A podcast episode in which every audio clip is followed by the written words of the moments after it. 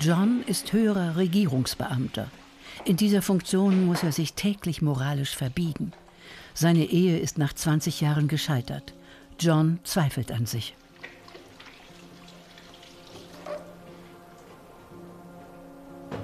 Er sucht nach etwas Echtem, nach tiefen Gefühlen. John schreibt Liebesbriefe im Auftrag einsamer Frauen. Handgeschriebene Briefe nach den Bedürfnissen der anspruchsvollen Frau. Maßgeschneiderter Service.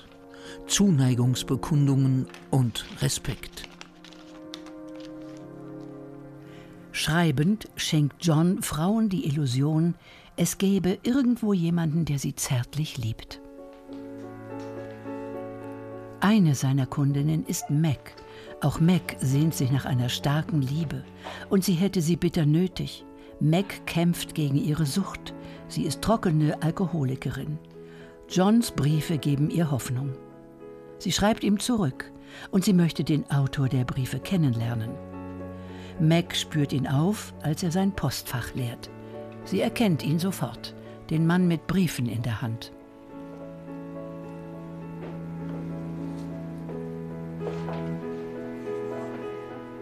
Sie nimmt allen Mut zusammen und spricht ihn an. Ihre Direktheit verwirrt ihn, andererseits ist er neugierig.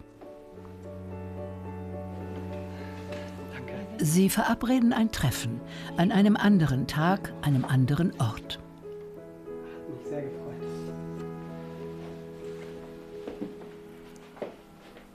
Doch als es endlich soweit ist, steht er unter Druck.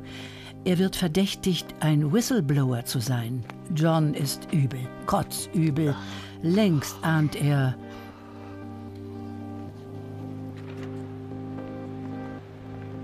Er wird es nicht schaffen zum Date. Er denkt an Mac. Verpasst er gerade seine Chance auf ein echtes Gefühl, auf ein eigenes Leben? Mac wartet den ganzen Nachmittag geplagt von Selbstzweifeln. Er meldet sich bei ihr, vertröstet sie auf später, immer wieder. Liegt es vielleicht an ihr? Hat sie die Liebe nicht verdient?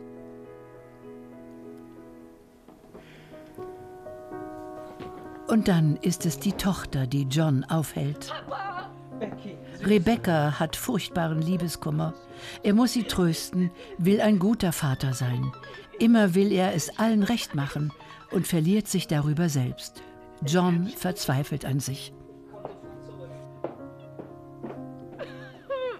Ich habe alles verpasst. Ich glaube, ich habe mein Leben verpasst. Es ist kurz vor Mitternacht, als sie sich doch noch treffen. Zwei angeschlagene, gebrochene Seelen. Und sie schweigen und sagen nicht, was sie glauben, wie Liebe am Ende sein könnte. Vielleicht haben sie Angst, die Liebe könnte zuhören und ihnen widersprechen.